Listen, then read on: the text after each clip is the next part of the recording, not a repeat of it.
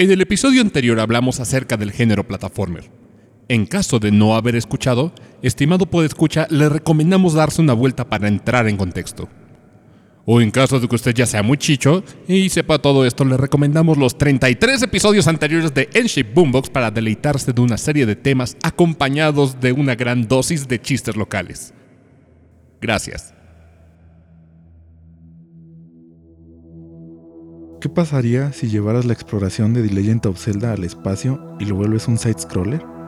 Justo esa pregunta se hizo el equipo de Nintendo R&D.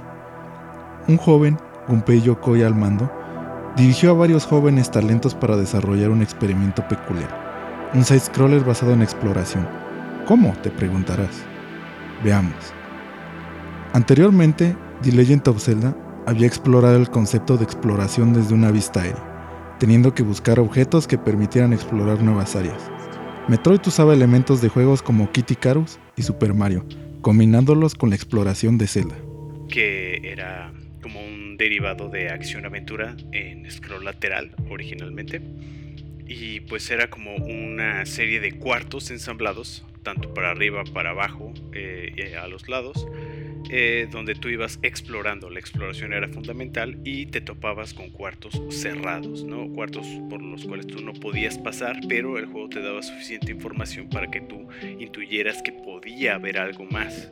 Como habíamos dicho, que de platformers salieron varios de estos ejemplos, pero pues lo que lo caracterizaba era que puede ser backtracking para seguir avanzando. Backtracking es que tienes que regresar a ciertos lugares que ya habías visitado, en los cuales pues ocupabas algún tipo de mejora que conseguías más adelante en el juego. Entonces cuando ya tenías esta mejora, podías ya seguir avanzando o explorando áreas que antes no podías llegar. Samus, nuestro personaje, en aquel entonces de género desconocido, debía encontrar nuevas habilidades para progresar en un mapa abierto lleno de obstáculos, enemigos y secretos. Muchos secretos. Para los nuevos, un mapa abierto se refiere a una serie de áreas conectadas que te deja explorar de forma no lineal. O sea que no te limita por niveles, pues. Si nos vamos al origen, el primero tendría que ser Metroid, Metroid 1. Y Metroid 1 es un juego difícil de regresar hoy en día. Si tú intentas jugar el primer Metroid, lo más seguro es que te pierdas, te desesperes o te maten repetidas veces. Recién empezando. Recién empezando aparte. Porque el juego no te dice realmente nada. Era de esos juegos que en la época del NES tenías que llamar a la hotline de Nintendo para que te dieran tips de a dónde demonios ir. Muchas veces en esos hotline te decían, ya fuiste a tal cuarto, tenías que regresarte y decirle, ah, sí, cierto, no había ido a este cuarto y ya es con lo que resolvías lo demás. Por otro lado, en otra compañía, en aquel entonces muy exitosa, se cocinaba la otra parte del rompecabezas.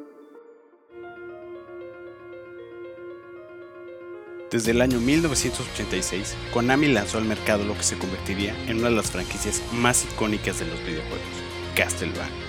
El primero fue lanzado como un side-scroller de acción, tomaba elementos del cine de horror y lo condensaba en un castillo gótico. El éxito del juego lo recompensó con una secuela, Castlevania 2 Simon Quest un juego que amas u odias. Simon Quest combina el gameplay del primer juego de la serie y le da elementos RPG, además de darle peso a la exploración. Esto inspira una línea diferente en la serie que no veríamos sino hasta más tarde. Castlevania 2, el Simon Quest, que ese ya empezó a explorar más o menos estas cuestiones de Metroidvania propiamente, porque ya había exploración, no había un camino predefinido y había como exploración, como digo, de mapa, tanto para arriba, para abajo, como hacia los lados, ¿no? Ya empezaba a existir esto, pero todavía muy primitivo, con elementos como muy, una embarrada muy tenue de elementos RPG eh, como de conseguir objetos y eh, ir, entregar o hacer ciertas cosas en ciertos puntos del mapa para progresar.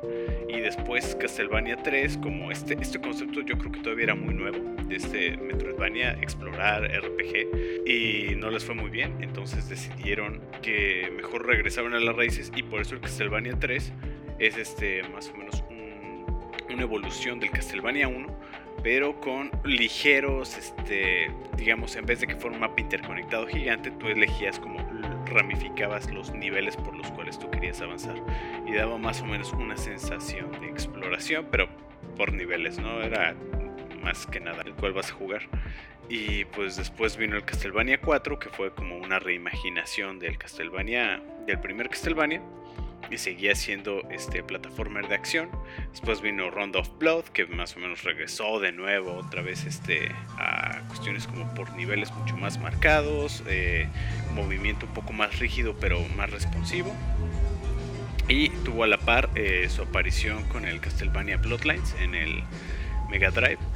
Y por esa época es cuando ya estaban empezando a meterle a los Castlevanias de 64 Ahí más o menos pudimos ver cómo eh, le movían a esto de la exploración, elementos RPGs en ambientes tridimensionales, pero era un caos. La cámara era un desorden, los controles no eran responsivos, y en ese mismo tiempo fue cuando este, pusieron a Igadashi de director, pero para un Castlevania PlayStation. Y él, en vez de irse por 3D, optó por seguir una línea 2D, retomar elementos de Castlevania eh, clásico, tal vez de Castlevania 2, pero también integrando y evolucionando elementos de Super Metroid. Entonces ya ahí quedó como el resultado de lo que más de esta estructura que conocemos ahora como Metroidvania con el Symphony of the Night para PlayStation 1. Tanto Castlevania como Metroid tuvieron tanto éxito que engendraron varias secuelas. En la era del Super, en 1996, Super Metroid sentó las bases de lo que serían los demás juegos en la franquicia, al menos en 2D, ya que con la potencia de la consola hace que los entornos sean suficientemente distintos para no perderse. Y ahora te da la capacidad de ver un mapa para tener registro del progreso. Pero yo me acuerdo que el Super Metroid no le invertí muchísimo, así que dijera, uy, me encanta Super Metroid desde que lo jugué la primera vez. No, o sea, yo, yo te soy sincero, la primera vez que lo jugué no le entendía nada. me pasó lo mismo en emulador. Entonces era como de no sé ni qué hacer, ni qué como te dije, casi todos los géneros que probé como ahí de entrada, siempre estaba bien perdido. Porque me pasó con ese, la anécdota que dije del Mario RPG, que fue mi primer RPG. también no, sabías ni qué. No entendía por qué no podía avanzar. O sea, era como de, ¿por qué no avanza? Eh, entonces, algo así también me pasó en Super Metroid. Metroid siempre ha tenido este estigma. Es difícil de entrarle a Metroid y saber qué demonios estás haciendo. Un año más tarde, Konami lanzaría al mercado Castlevania Symphony of the Night. Koji Igarashi, o Iga para los cuates, debuta como codirector del juego. Symphony of the Night toma como influencia las bases de Simon Quest y crea un mundo interconectado.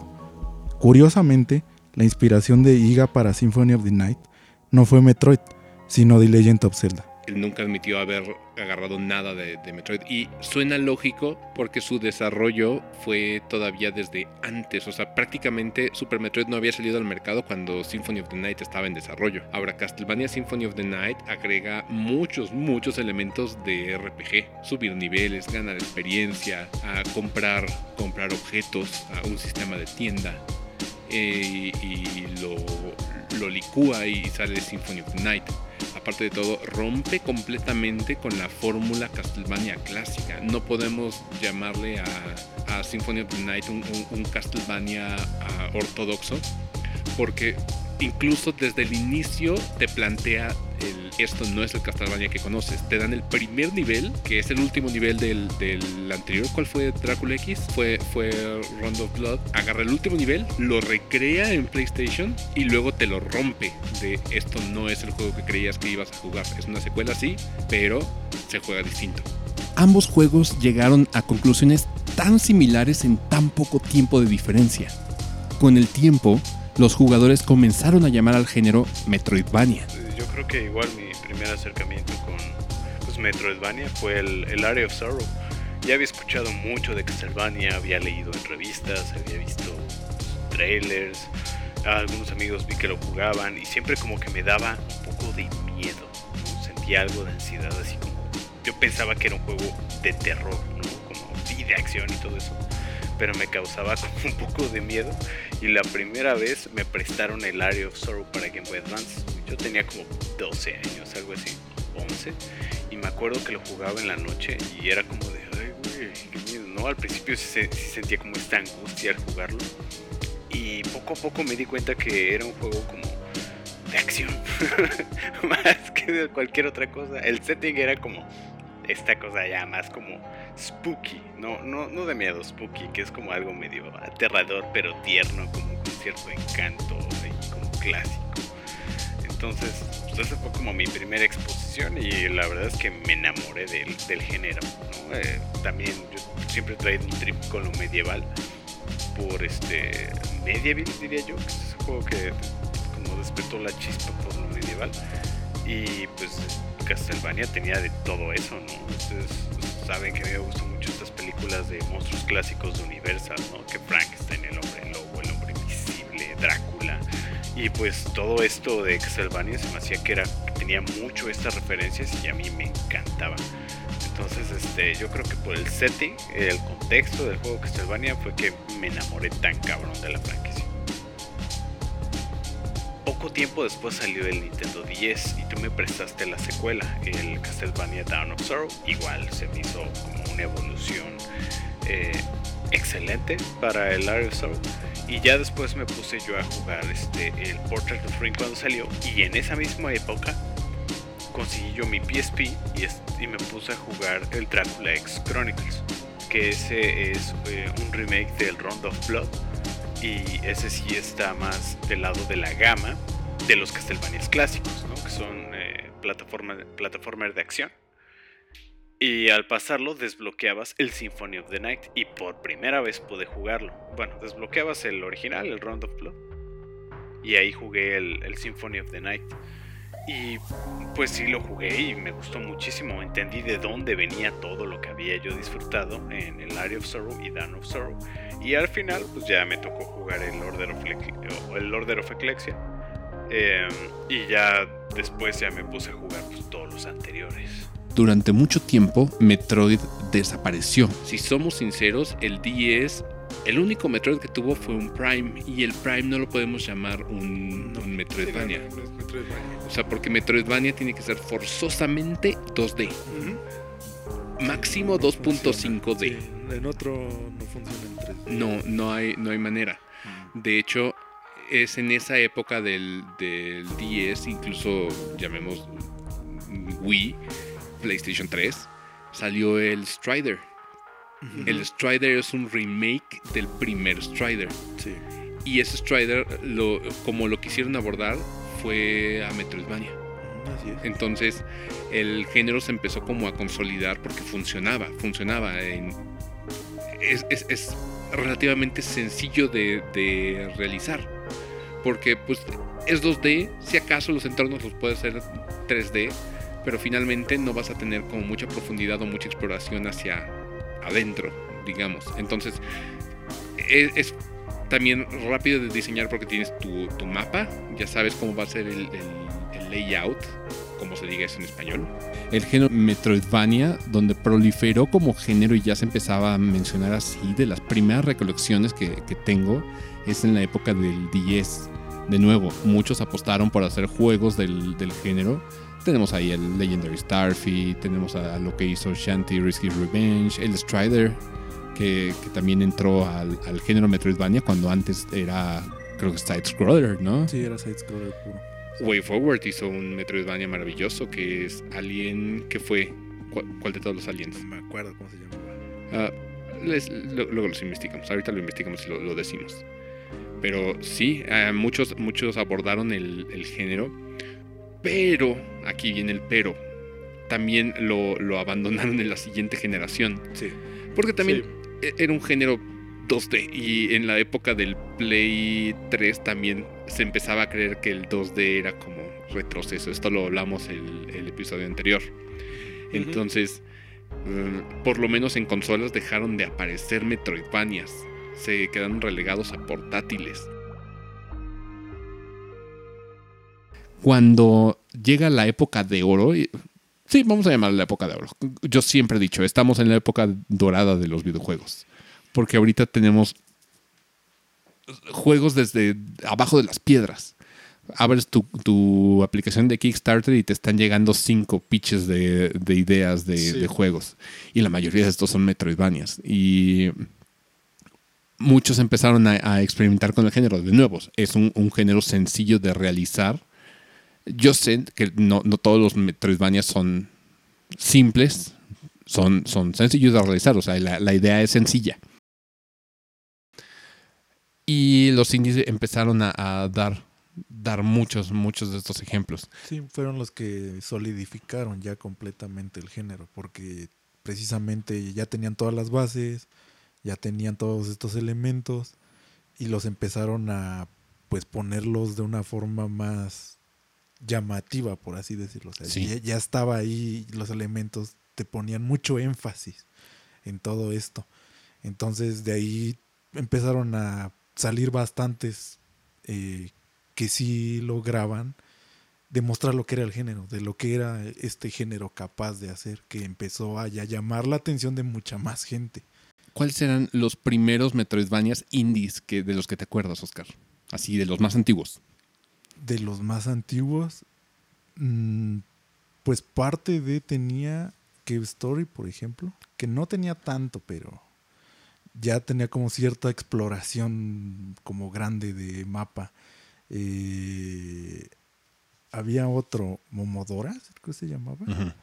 Eh, ese también tenía, era, no era tan grande el mapa, porque me acuerdo que no era muy grande, pero tenía todos los elementos de un Metroidvania. Y empezó también siendo un indie chiquito. De los más representativos y, y viejitos que me acuerdo es Guacamole. El Guacamole, sí es cierto. Y la, la premisa de Guacamole, de hecho, Ritalin los acaba de jugar. Su Switch fue de, de chismoso. Me dijo que acaba de terminar los Guacamelis. Tiene, sí, todo, todo todos los elementos de, un, de un Metroidvania hecho y, Y- derecho. Y ahí, es más, también hicieron muy bien el combate, porque el combate es, es bastante complejo si lo quieres invertir como aprenderlo. Ajá, es a través de y te da bastante beneficio el saber usarlo. Entonces, ahí, por ejemplo, hicieron muy buena forma de hacer el combate y sin que sea tan detallado o tan de que te tengas que meter o te distraiga de cierta manera. Se siente como que está muy bien en conjunto con el juego. Ujú. Y luego la, bueno, la culminación o, o el, el Metroidvania más grande que tenemos de los indies hoy en día es Hollow Knight. De- Debo de llamarlo así. Hollow Knight es el Metroidvania indie. No vas a encontrar un mejor exponente. Es un mapa inmenso, inmenso. O sea, no, no te hablo grande. Symphony of the Night es grande. Dawn of Sorrow es grande. Hollow Knight es inmenso, es enorme. Y aparte de todo, hay tantos secretos que encontrar. No siempre necesarios para progresar, pero sí hay muchos secretos y, eh, que puedes encontrarte por, por pura casualidad o, o viendo guías. Pero para completar un Hollow Knight, incluso la pura historia son fácil unas que 20 horas.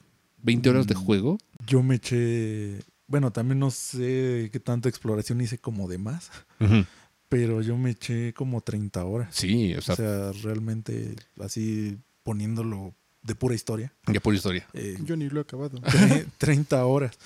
Lo que le he invertido al juego, no me acuerdo, tendría que verlo en mi Steam, pero han de ser como unas 70. Sí, ya con DLCs Ajá, o sea, fácil ya- son 50 o más. Sí, es más o menos lo que tengo. Porque lo único que me falta es el último DLC. La torre esa súper difícil, de, llena de boss fight tras boss no fight. te tras preocupes. A todo mundo le hace falta esa torre. A todo mundo. O sea, Es- eso es lo único que me falta. De, ya para completar así del juego. Pero ya me dio flojera. pero a partir de Hollow Knight, como que muchos agarraron y dijeron, es posible hacer esto.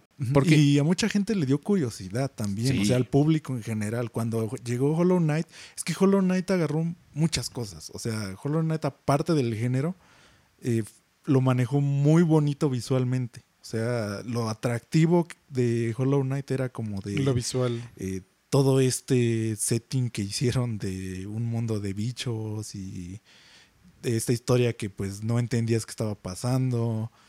Ah, Hasta que lo acabas.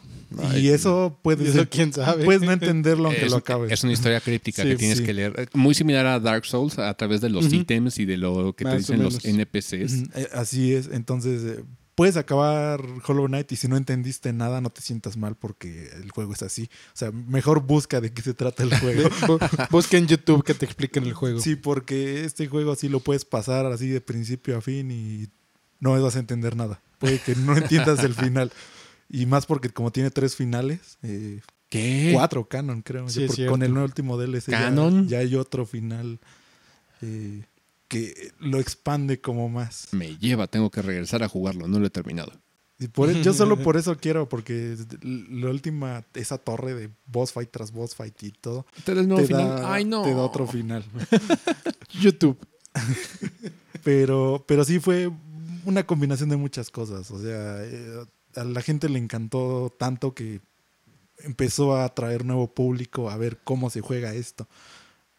Pero sí fue, es muy difícil entrar también como de primer juego que sea Hollow Knight. Sí. O sea, Sí, no, Hollow así- Knight no, no es recomendable como primer juego. Mm, No, es una combinación de muchos géneros 2D. O sea, ahí es como. Y Dark Souls. Sí. Sí. O sea, tiene, es combinación de varios juegos. O sea, tiene muchas mecánicas de muchos títulos que el Hollow Knight ya da por hecho que ya lo sabes. Igual ya el, lo has jugado, el tipo lo de menos. combate está muy complejo. O sea, Sí. el combate de Hollow Knight Es- es, muy, muy complejo. ¿Sabes? Lo, lo compararía con el de Mega Man X. Me recuerda mucho el, el tipo de combate así. Que tiene que ser ágil. ágil, y- exacto. Sí, y preciso. Sí. O sea, no nada más es que seas ágil y disparar a donde sea y ya, no. También tienes que atinar las cosas. Sí. Y este es un poco más complejo aún porque siempre he sentido que el combate de cerca eh, tiene un nivel como más alto de complejidad que pues uno en el que puedes hacer distancia. Entonces Hollow Knight es forzosamente de cerca. Eh, esto es lo que lo, también hace la diferencia del otro exponente grande que tenemos hoy en día, que es el Ori. Que O- ya no es indie, pero el primer Ori era un poco más amigable como para que la gente entrara. No. Sí es. Te- tengo que diferir contigo. El primer Ori tiene, tiene muchas secciones que Ajá. pueden llegar a ser muy frustrantes. Tiene secciones, pero el juego en sí, es que yo lo estuve como viendo con streamers. O sea, como yo no tengo forma de testearlo más gente, dije, voy a aprovechar a pues la herramienta de Twitch para ver cómo lo juega gente que tanto que sabe jugar como, Como que no sabe jugar, como que pues sí no o muy poquito, o sea, realmente muy muy poco. Entonces, sí tuve como el chance de estos días de estar viendo pues gente de varios niveles. El Lori para alguien que no sabe jugar nada, sí es muy difícil. Sí es muy difícil porque es igual que Hollow Knight, o sea, te mete capa tras capa tras capa de saber ya otras cosas antes, empezando por platformers. Si no sabes nada de platformer, es dificilísimo ese juego. Creo que en general el, el- el género, si no sabes de plataformer, se te puede llegar a ya, dificultar ya es mucho. muy, muy complejo desde ahí. Eh, pero, por ejemplo, en este el combate tienes este rango. Es un poco más amigable en cómo hacer el combate. El otro punto, puedes hacer tus checkpoints. No es como que tengas que llegar a un punto de salvado. No es como que tengas que llegar, pasar cierta área para que se autoguarde. No es como que tengas que regresar a salvar como en Hollow Knight. Eso sí. eso- Eh, entonces, eh, se puede decir que haces como un salvado temporal, pero es legal. O sea, el juego lo hace precisamente para que llegas a un área difícil, tienes tu salvado ahí atrasito. Entonces, pues te mueres, pues lo vuelves a intentar justamente ahí donde salvaste. Lo que sí te enseña es hacer al management de este recurso, que pues no te lo gastes haciendo los movimientos que te lo gastan o estar salvando cada rato, sino que cuando sientes que realmente llegas a una parte muy difícil, tú haces tu salvado. Entonces esto es muy noble eh, que lo hagan y esto le quita unas cuantas kilos de dificultad, porque sí es, y lo estuve ya viendo yo más así como de análisis y sí vi que realmente para alguien que ya tiene un poquito más de nivel de juego, o sea, que poniendo un, ya tengo experiencia con algunos platformers, ya jugué esto, ya jugué aquello, eh, sí es más fácil. Ori es más fácil. Ah, sí, pero las secciones que son difíciles son. Eh, sí, las son- secciones, es lo que, la de lo de las secciones, sí tiene secciones que requieren mucha precisión y otras que requieren más conocimientos. Yo te puse de ejemplo, por ejemplo, todo el dungeon que es de cabeza o de lado. Sí. Eh, para alguien que no juega, eso es imposible. O sea, no lo entiende, no entiende cómo funciona la gravedad ahí. Eh, esa es una de las secciones más difíciles del juego. El primer obstáculo que te ponen como para aprender a jugar, la sección del árbol, el primer dungeon. Al Sí. final, final, donde tienes que escapar. Los finales de todos los dueños tienes que escapar. Eh, Estas son como las barreras fuertes de ya aprendiste a jugar de verdad. Pero, ¿Estás o sea, seguro? el primer tope que te pone Ori es como ese. O sea, ese es el que se siente más.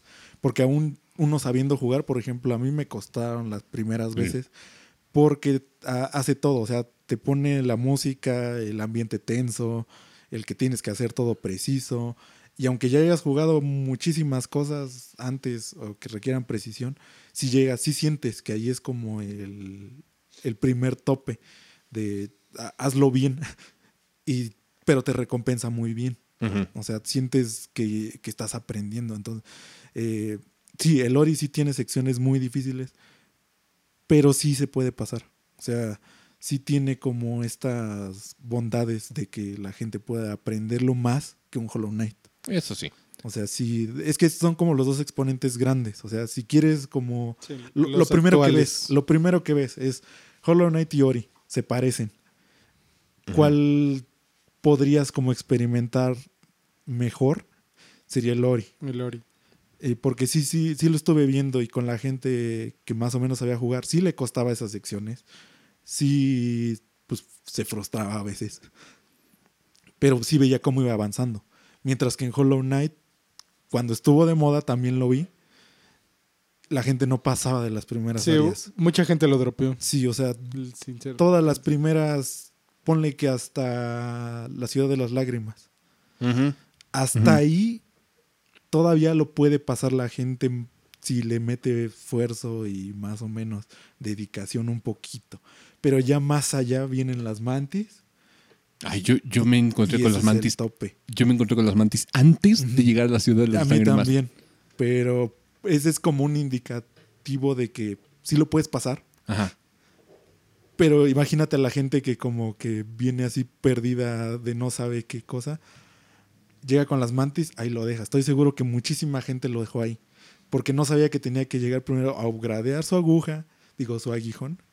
Sí es aguijón, ¿no? Sí, eso Sí, es- el aguijón. Este, no, te- no sabía que tenía que ir con el herrero para mejorar esto. Lo de ya aprender bien equiparte los sellos. eh, Maldita sea, yo maté a las mantis sin todo eso. Sí, yo también. Yo, o sea, yo no dejé el juego por eso, lo dejé porque me puse a jugar otra cosa. sí, pero, o sea, es que viendo. Pero es que lo dejé en el mismo punto en el que dices. Pero sí, es que, es, es que llegas ahí y ya es como que es el paso de me voy a quedar atrapado porque todo lo que viene después de ahí ya te atrapa más en el Sí. juego. O sea, ya, ya aprendes como más cosas y te atrapa mucho más. Entonces, eh, yo sí estoy casi seguro que mucha gente se quedó ahí, en esas áreas. O sea, es- este es como el punto en el que dices, eh, too much. Sí, sí puedo, puedo verlo. De hecho, yo ni lo he terminado. O sea, me- Y, en Ori, por ejemplo, no pasa, o sea, sí hay secciones, pero sí las pueden pasar, nada más que sí les va a costar a la gente. O sea, sí, es plataforma preciso. Ahora, hablemos un poquito de qué necesita la gente saber para jugar este género. ¿Cuáles son los primeros, las primeras barreras grandes? Brincar. El primero es Sí, si ya tienes un conocimiento Le- previo sinceramente, de, brincar. de platformer. cierto. O sea, ya, ya es así como un punto que creo que todos eh, tenemos, damos por hecho que, que se ocupa, porque ya es forzoso y el juego, normalmente los Metroidvanias son los que menos te explican eh, cómo hacer plataformeo. No, es un juego derivado. O sea, Sí. ellos ya, ya dan por hecho, y esto es algo que hablábamos en el, en el episodio de Gaming Literacy, dan por hecho que tú ya sabes cómo se salta. Entonces, por eso abordamos primero Platformer antes de Metroidvania, porque todo lo de lo que tienes que saber de cómo saltar y etc., ya lo abarcamos en Platformer. Aquí, primero que nada, tienes que saber cómo saltar, sí. Pero una vez que ya sabes cómo saltar, seguramente alguien que haya jugado mucho Mario y llega a un, a un Metroidvania se va a encontrar con un tope. El de, Ujú. ¿por qué no puedo pasar? Sí. Y la, la cuestión, o sea, esto es importante decirlo. La exploración aquí puede regresar y tienes que, que- que buscar a los alrededores. Esta es la primera barrera. Buscar y atreverte a perderte. Sí, pues es como... Yo considero que. oh, Perdón, yo considero que uno de los factores que la gente debe tener presentes a la hora de enfrentarse a un Metroidvania eh, es que si llegas a un. O sea, no te frus- no frustrarse si no, no encuentras la solución a un callejón sin salida, ¿no? O sea, me- más bien es como la filosofía de, ah, ok, todavía no, luego regreso.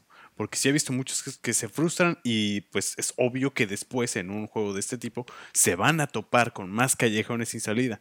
Y si van pensando que esa es la solución y se es- más bien se van llenando de frustración en vez de, ok, bueno, sigo buscando, ¿no? Entonces yo creo que esa es como una aproximación, no, un, no, no como habilidades que ya deben de tener, pero sí filosofías de aproximarse a este tipo de y y juegos. es tal así como dice Ritalin, o sea, realmente tienes que tener ya consciente a lo que vas y por eso estamos nosotros para explicarte a qué vas en un Metroidvania. O sea, lo que vas a encontrarte es- son precisamente partes donde no vas a avanzar. Callejones sin salida, literal. Pero que sepas que es normal. O sea, no es que no puedas pasar o no es que aún, o sea, sientas que tu habilidad no te da para llegar a ciertos lugares. Ah, no, porque porque, esto es- hay gente que piensa que no llega a lugares porque no puede. Eso es importante saberlo. Mientras el plataformeo depende de tu habilidad, ese sí, en el Metroidvania dependes de lo que hayas encontrado a través de la exploración. Entonces, de- como dice Oscar, si no puedes pasar a través de esa puerta o de ese callejón sin salida, es porque todavía no has encontrado algo que el juego te va a proporcionar más adelante. Y que lo por lo cual deriva lo que desde un principio Ritalin había dicho, o sea, ocupas más exploración.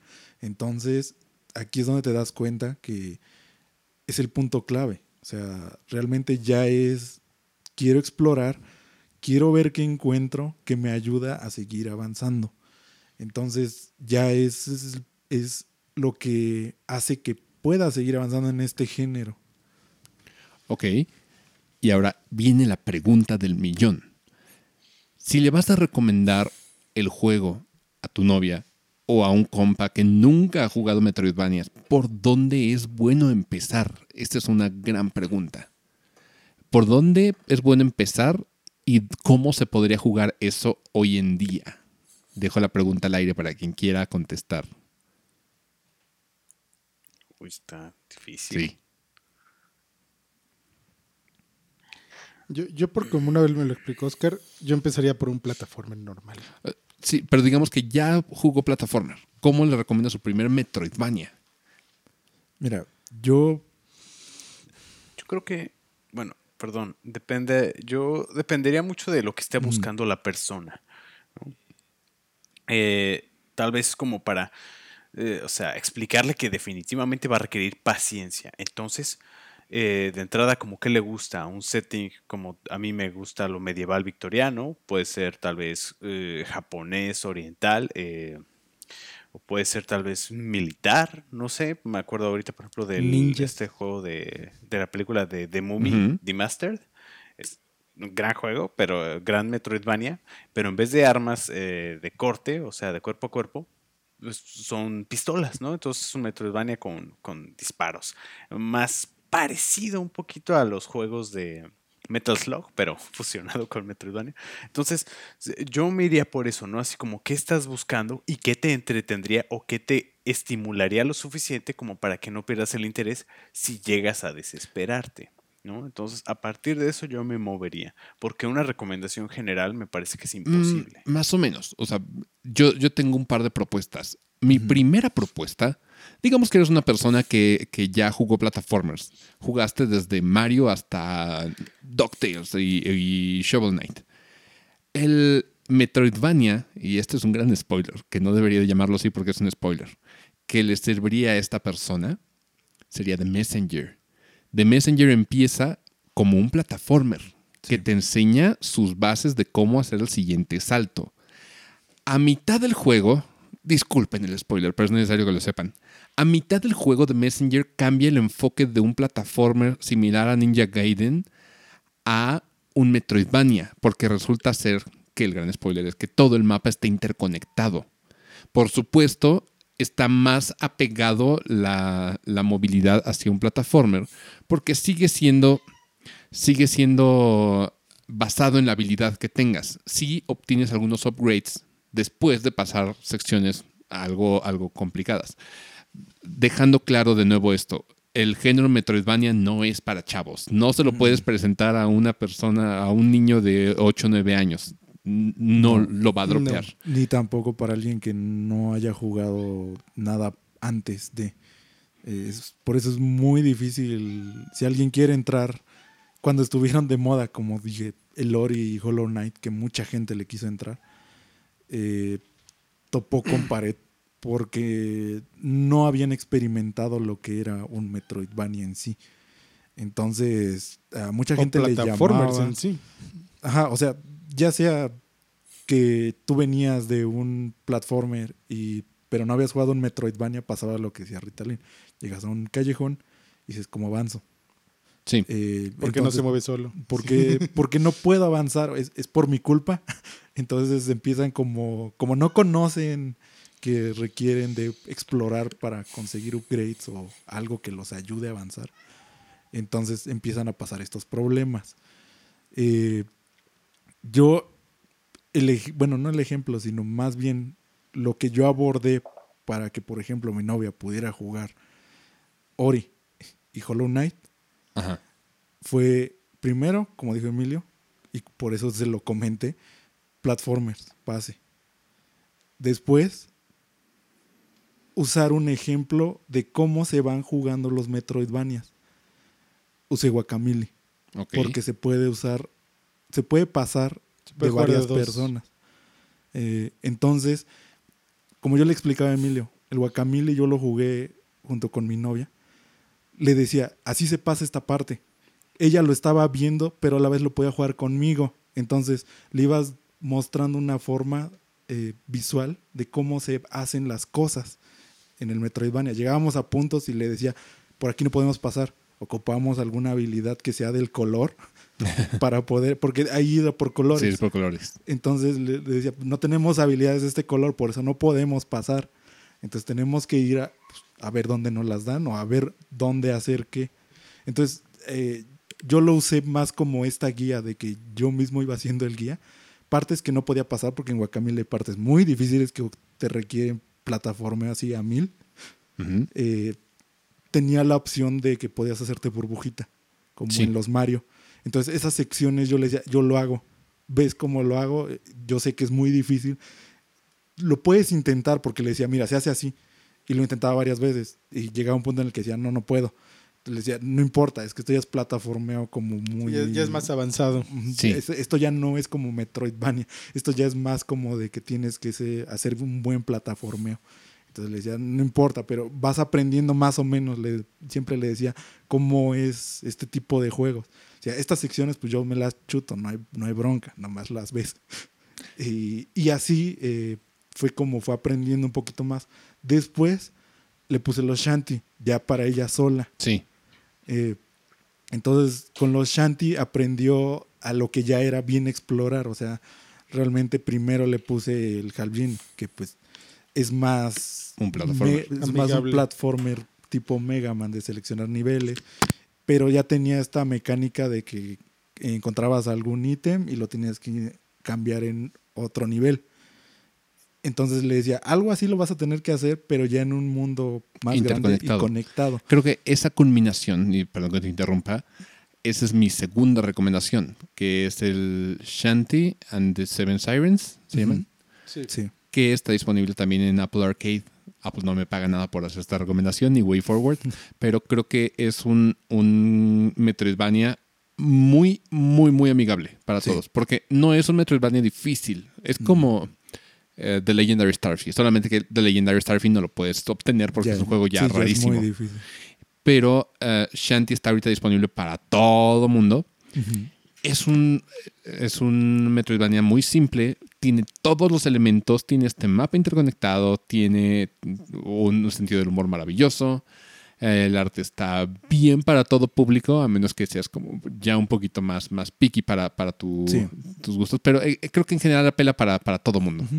Entonces, eh, yo, por ejemplo, di estos ejemplos de cómo fue escalonando el yo enseñarle a Sí, alguien. a alguien. Entonces, e- ese es como ejemplo mío. O sea, quizá no le funcione a todo mundo. Quizá no es para todos. Tampoco estoy diciendo eso. Bueno, digamos que... que- Pero, pero es como para alguien que todavía no conoce algunas mecánicas. Pero bueno, supongamos que no tienes, no tienes novio o novia qui- quien te enseñe. O sea, si estás solo, cómo rascarte como tus uñas, yo recomendaría Shanty, porque tiene todos los elementos. Tiene un mapa muy entendible, tiene upgrades, tanto de vida como de magia, como de eh, todo lo, que viene en un- el, el combate, el, com- todo. el combate es sencillo. Sea, también, no es un, un combate tan complejo como un Hollow Knight. sí. Eh, está, está barato, porque usualmente, e- esto también es un, un gran problema y, quiero abordarlo. Tendemos a creer que los Metroidvania, por ser sencillos o ser un, un concepto simple, tienen que ser baratos. Sí, y no. Y no necesariamente. Por ejemplo, ahorita hay como una controversia de la gente que dice, no voy a pagar 60 dólares por Metroid Dread. Y este es como de, vato, no- estás pagando solamente por un concepto simple, estás pagando por el papá de, de- de los Metroidvanias. Por algo se llama Metroidvania y no Castroid. Imagínate. Castroid está mamalón. Me gusta. Metroidvania Castroid, como lo que, lo, lo que le quiero decir. Pero incluso e- este tipo de, de juegos, e- el Shanty mm, está barato en digital, físico lo vas a encontrar muy caro. Sí. Eh, y creo que todos los Shanty. Los Shanty son objetos de colección. Machín. O sea, No, hay uno que sí consigues, pero en Estados Unidos. ¿cuál? Eh, Creo que no, el, no recuerdo cuál, pero uno- hubo uno que sí sacaron de Limited Run Games en Target. el más barato, y esto es porque abunda, es el Half Genie Sí. Hero. Porque ese eh, existe un chorro de copias, pero los demás son ediciones limitadas. No, te digo, el. Creo que es el Rescue's Revenge. Que lo venden en Estados Unidos en No. el Target. No puede ser. Rick's Revenge solamente salió en digital, en DSi, en iOS y en Limited Run Games. Sí. Por eso, pero es de Limited Run Games, los venden en Target. Hmm, Interesante. Si pueden O en obtenerlo. Best Buy. Best Buy, perdón, Best, Buy. Tiene que ser Best Buy. Si pueden obtener eso en Best Buy, eh, ah, Best Best, Buy. Buy, los que me escuchen desde Estados Unidos, háganlo. Seguramente va a valer mucho en un futuro. Se los digo yo. Por, sí, por favor, por favor, corríjanme. el Sí. de- Pues es un caso parecido como el de Hyper Light Drifter. No lo publicó directamente Limited Run Games. O sea, no es. Ellos a la hora de publicarlo dijeron que no era parte de la colección Limited Run Games. No viene numerado. Y dijeron que ellos lo produjeron y que también iba a haber venta por retail. Pero que era como una. un- una edición corta, ¿no? A pesar de que lo puedas encontrar en retail, no significa que va a estar ujú. ahí para siempre. Es cierto. Entonces, este tipo de juegos hay que aprovecharlos, hay que saber cuando hay una joya presente. Y sí, pues ya como hemos dicho, bueno, al menos yo que les compartí la ruta que yo hice, eh, esto es como una idea de lo que se puede hacer, eh, ya sea pues con tus gustos buscar, puede haber otra ruta, pero ya más o menos tengas una idea de si ¿Por tú quieres empezar? aprender a jugar Metroidvanias o eh, si ¿Quieres quieres enseñar? enseñarle a alguien más o menos cómo, cómo aprender a jugar un Metroidvania. Ok. Ahora terminemos. Ajá. Dime, dime, Pero, pues, dime, Ritalin. Es que le iba a comentarle a Oscar que a mí me parece muy buena idea lo que hizo, ¿no? De prácticamente agarrar un juego con el cual le puedes enseñar, lo puedes jugar con otra persona, lo puedes experimentar y tú le, le vas diciendo como qué está ocurriendo, ¿no? Nosotros con tanta experiencia ya reconocemos como um, prácticamente como reglas no verbales, ¿no? no, no- ya es como, ah, pues esto ya lo he visto en esto y esto y esto y se resuelve así, así así y puedo esperar esto, ¿no?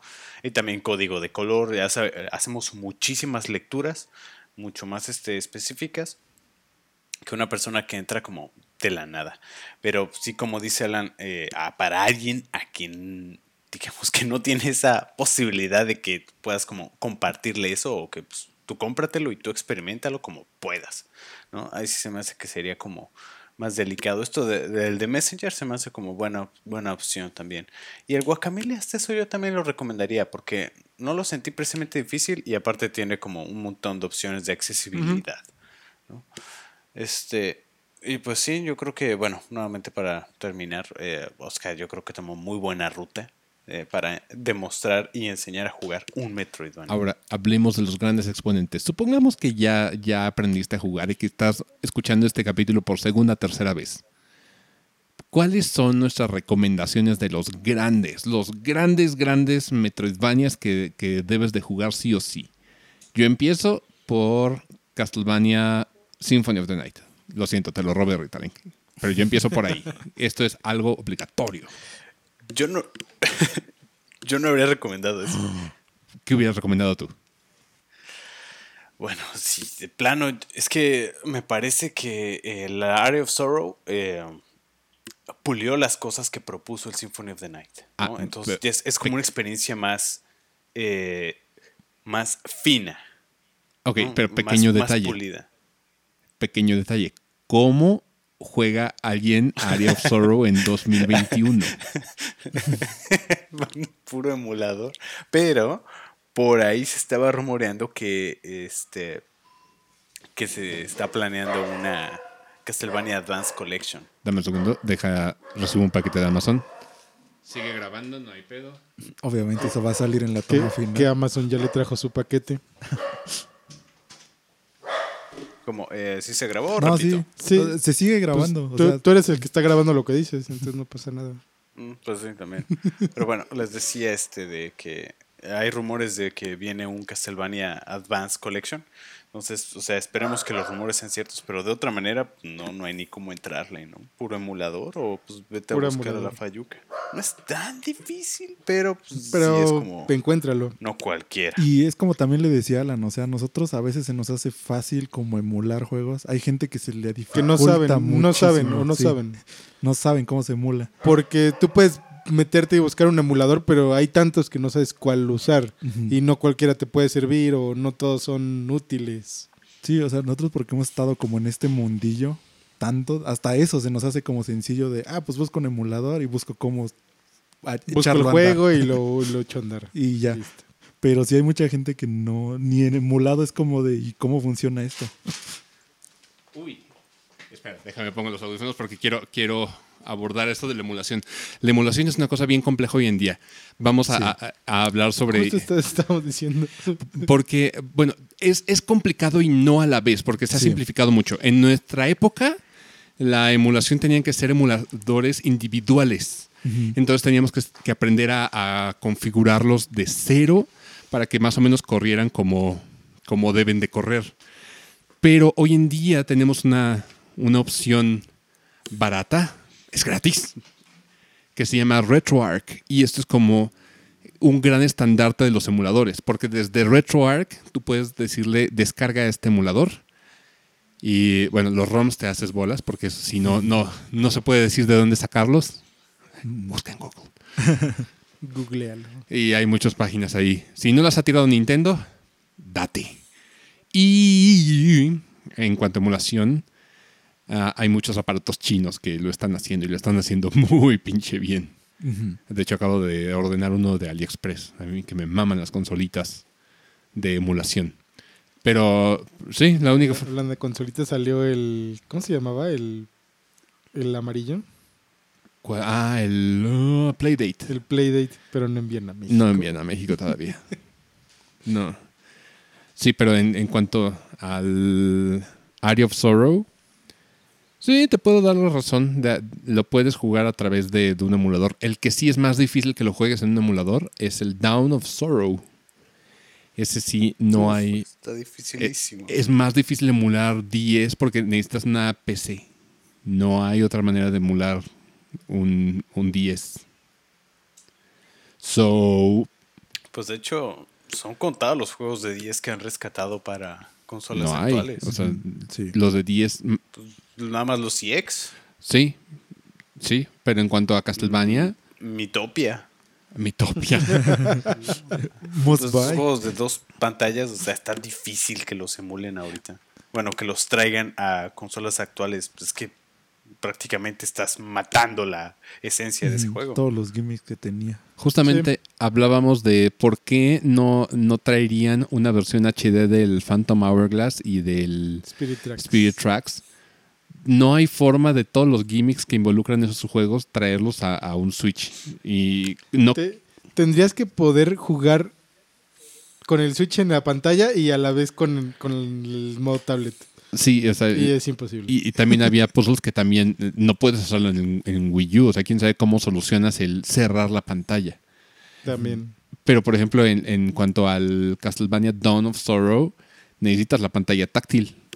Sí o sí, o sea, no, no es opcional, necesitas la pantalla táctil o si no vas a estar mm, dándote en la madre con un boss eternamente. Eh, pero pues sí, veamos.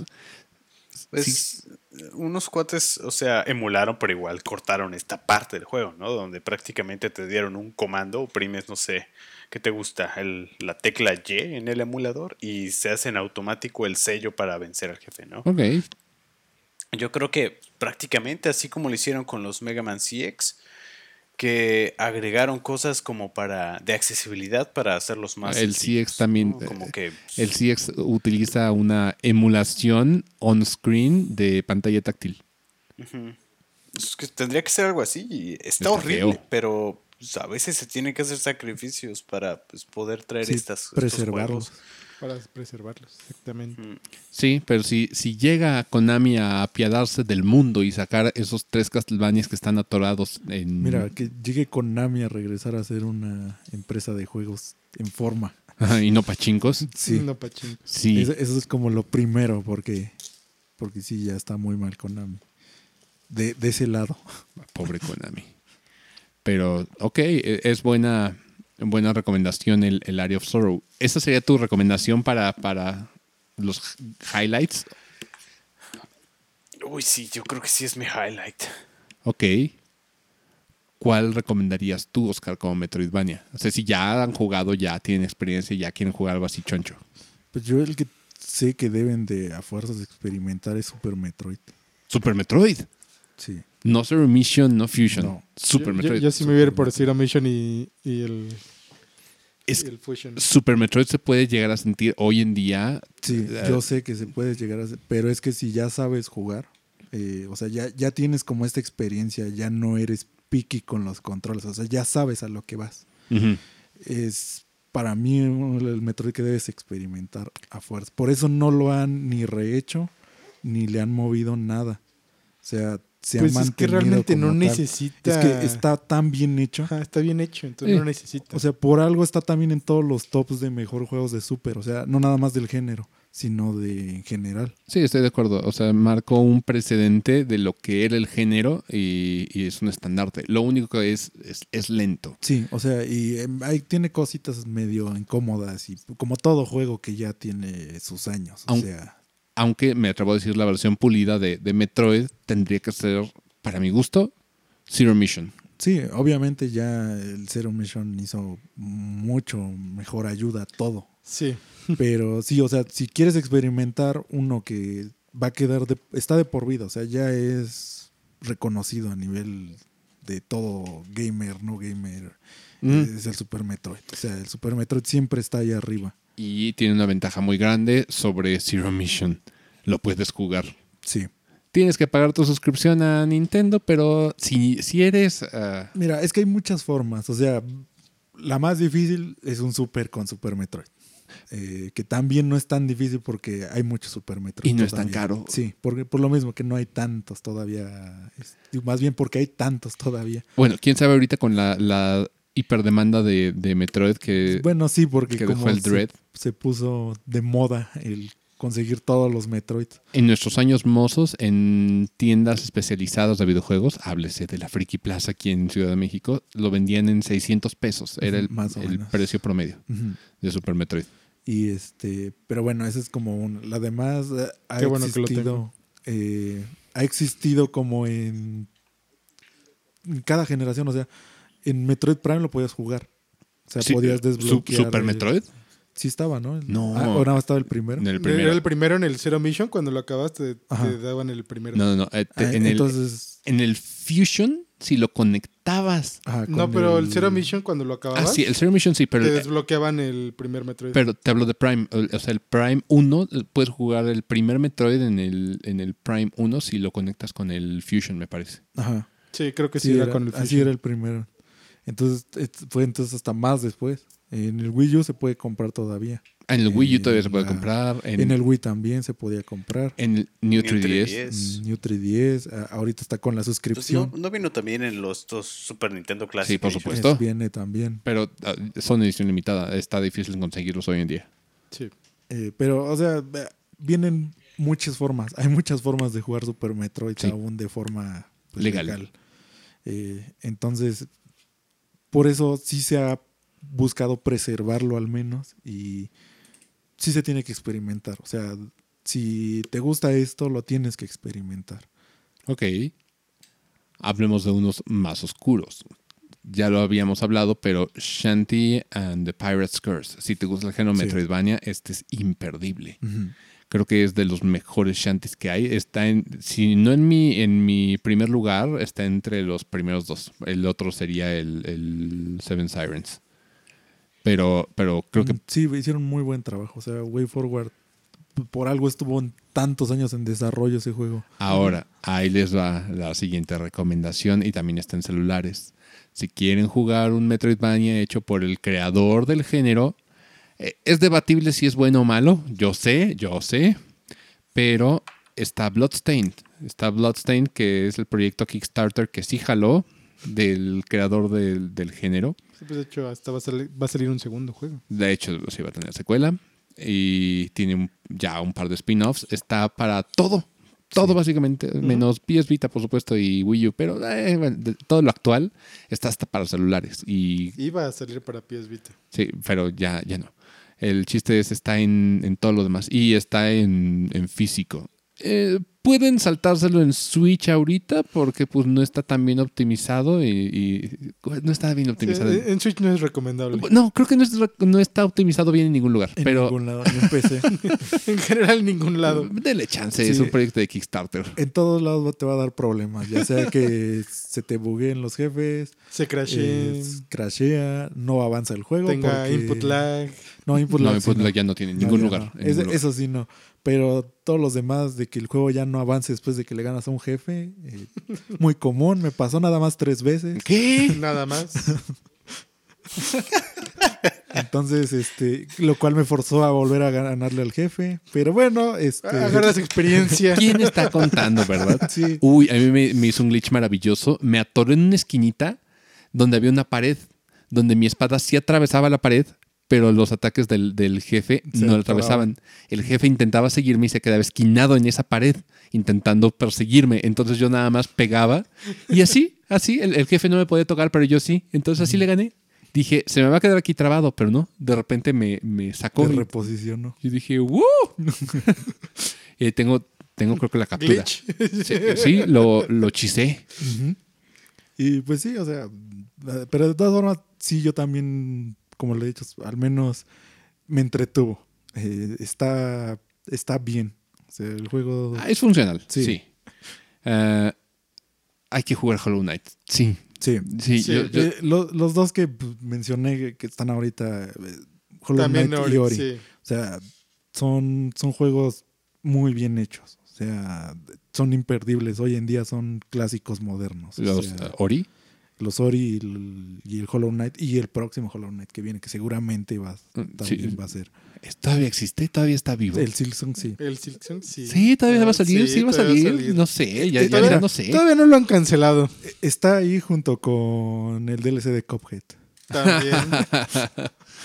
Ah, Ori está disponible para los que se pregunten dónde. Está para PC, está para Xbox Switch. y Switch. No está para Play. Lo siento. No está. Lo siento, Porque Sony. es, de, No, es de Microsoft no puedes tener Ori. Lo- en, en su momento a lo mejor pudo tenerlo, pero Pudo, pero. se vio lento. Mm, mm, No, no, no quiso hacer crossplay en Minecraft. Lo siento. Te quedas sin Ori. Pero, Big- pero sí, es, un- Ori es uno de los que también ya no te puedes perder. o sea, Ay, me hizo llorar el, el segundo. Pues desde el primero empezando. Bueno, sí, el primero, el primero te El hace. primero empezando, sí está con Te toca tu corazoncito. Entonces Sí. es, es- es muy bueno. O sea, el Ori es muy, muy recomendable. El Ori lo que tiene de peculiar, y esto es importante que lo sepa la gente, mientras los Metroidvanias que conocemos, los mapas son usualmente mapas cuadrados, el Ori tiene relieves redondos, completamente redondos. O sea, Sí. ves el mapa son círculos, no son, no son cajas. Mm. Y esto es bastante peculiar porque en ningún Metroidvania se había manejado así hasta Ori. Es, es pionero en, en eliminar lo cuadrado de los mapas. Ya lo verán si, si lo juegan. Otra recomendación, si tienen Nintendo Switch, por favor, contribuyan al proyecto del señor Sakamoto, compren Metroid Dread, intenten, Compren Metroid Dread. intenten conseguir los Metroids pasados, ya sea de forma turbia o de forma de O- forma o si recta. tienen un Wii U en la consola virtual. Ándale, si tienes un Wii U, no creo. Eh, puede que, que alguien lo tenga. Sí, sí, lo tienes ahí arrumbado. Wii U, no Wii. Pero si, si tienes un Wii U, creo que aprovecha ahorita porque siento que se va a acabar la, la consola, digo, la tienda virtual en unos cuantos meses. Que Mm, No, creo que aquí todavía no.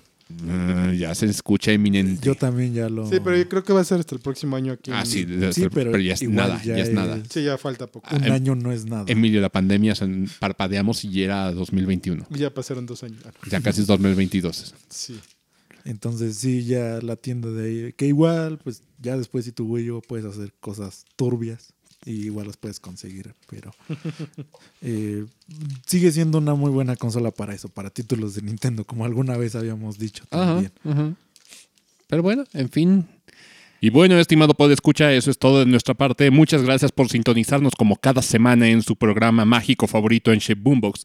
Y nos vemos en la próxima emisión de Gaming 101. Hasta la próxima.